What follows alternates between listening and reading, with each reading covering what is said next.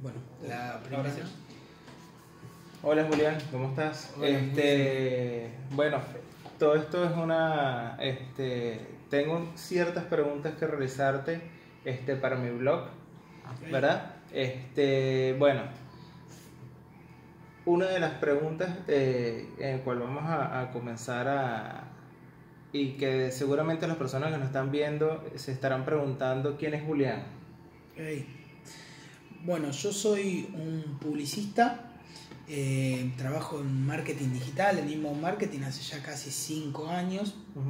Comencé desde muy chico, eh, mi papá es, eh, es marketinero, entonces de siempre desde los 15 años aproximadamente empecé leyendo libros de Kotler, más que nada por afición, por, por placer.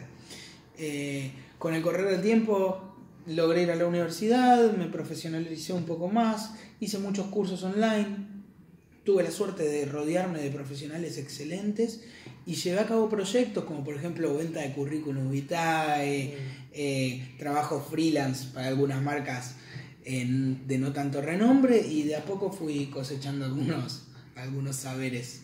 Sabes que este dentro del curso en el cual me, eh, me está dando hoy en día de marketing de contenido, me sugiero ciertas eh, preguntas y que me encantaría que de, de esas preguntas salga un contexto o, ayude a muchas personas a entender un poco más sobre eh, eh,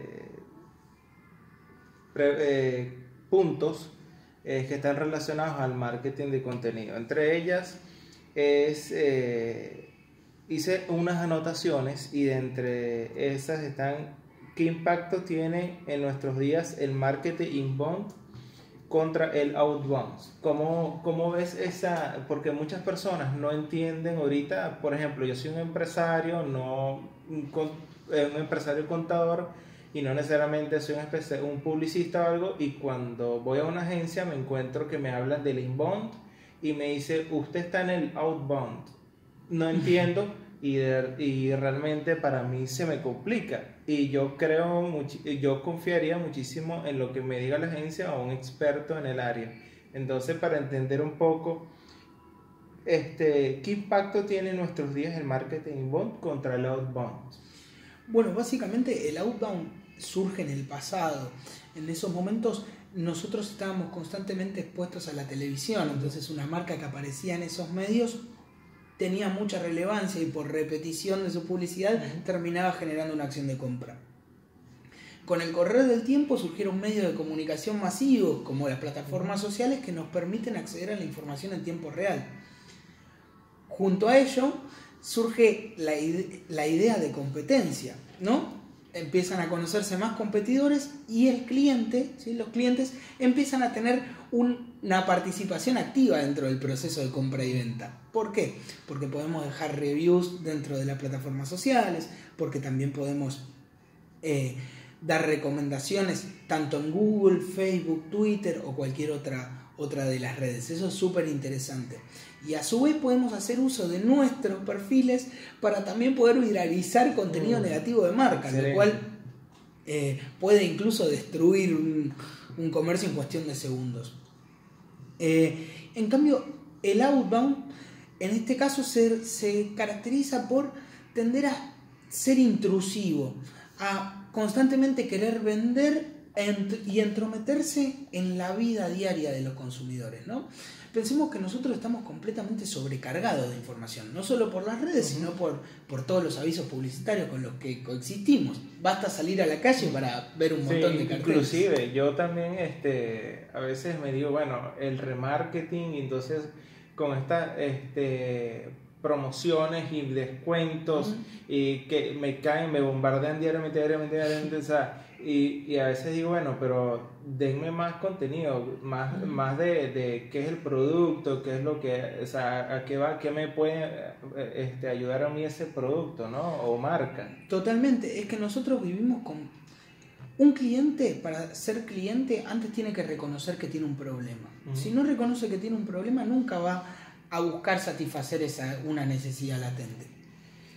Con respecto a esto, las marcas que constantemente hacen uso de promociones, tales como el hot sale, ¿sí? o el 2x1, 3x2 y esas, esas promociones que vemos constantemente, lo que hacen es mostrarse como carne fresca, ¿sí? Un- muestran que no tienen nada más allá que ofrecer. Sí, a veces es, es importante hacer uso del 50%, de captar el interés de, de los consumidores de otra manera, más en tiempo de crisis. Pero cuando eso se transforma en el beneficio diferencial, el beneficio que nos diferencia de la competencia, ya empieza a ser un problema. Y este, yo me, me estoy preguntando ahorita, ¿y qué es un, boy, un eh, person? Bueno, ¿Qué es? El buyer person surge en, el inbound marketing a raíz de la necesidad de justamente captar el interés de los lectores, de los consumidores, de los potenciales clientes. Y el inbound marketing lo que hace es reconocer que estos tienen una necesidad, pero no querer venderle directamente, sino intentar conocerlos en profundidad para poder acompañarlos en el proceso de compra y no obligarlos a comprar. Una metáfora que me gusta mucho usar a mí es que muchos vendedores o marcas piensan que el proceso de venta es una pulseada en la que hay que ganarle al cliente.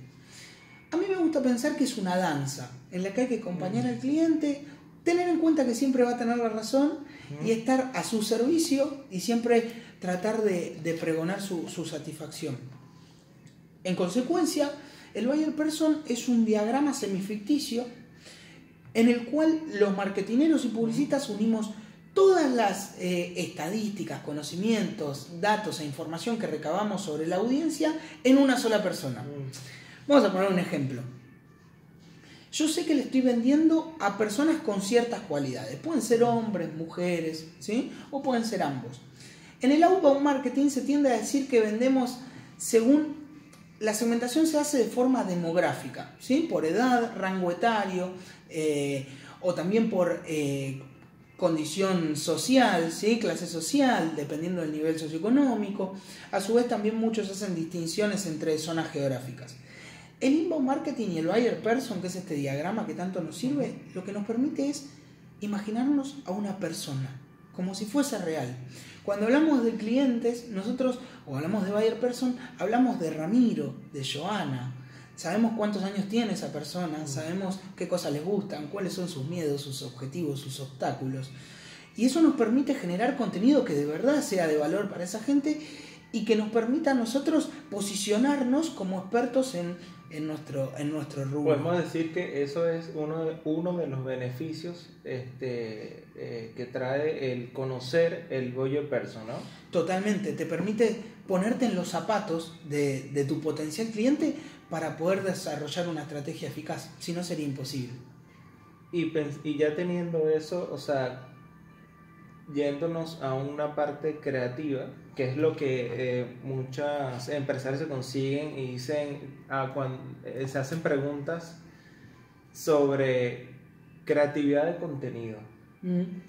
Este, ¿Qué es la creatividad de contenido? Porque a veces lo figuras en las presentaciones y, y- y te dicen, bueno, creatividad del contenido.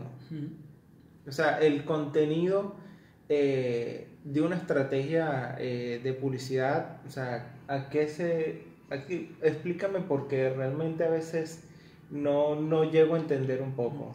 La creatividad, en primera instancia, a secas, para mí es la inteligencia divirtiéndose. Lo que tiene que ver con el inbound marketing y la creatividad tiene una relación muy interesante. Porque en el inbound marketing la información está completamente validada y el contenido surge a partir del conocimiento perfecto del público objetivo. Sabemos, como te dije anteriormente, cuáles son sus metas, cuáles son sus valores, cuáles, por, qué es lo que lo conmueve, ¿sí? qué lo mueve en esta vida. Y a partir de eso, al tener información, la creatividad surge, casi te diría, desde un punto racional, porque tenemos tanta información acerca de los prospectos que es muy fácil determinar cuál va a ser o cuáles podrían ser los temas a abordar o, los temas que le resultan de interés. Sin embargo, también hay que tener en cuenta que esta información y estas estrategias están al alcance de todos los competidores. Entonces, Claro. la creatividad está en la capacidad de poder adaptarse a medios, eh, hacer cosas novedosas, eh, Un caso que me pareció muy interesante es el de Twenty, por ejemplo. Twenty usó una herramienta que se llama storytelling, que es el contar historias, muy utilizada por, en la actualidad en el mundo publicitario, y lo que hizo fue crear una... El personaje principal de su historia es una princesa, ¿sí? Una princesa que se contrapone a todos los mandatos sociales, Y a su vez, para fomentar el conocimiento de esta historia, creó un videojuego, una plataforma de videojuegos en, online es súper interesante cómo a partir del conocimiento se pueden salir un montón de aplicaciones súper super copadas.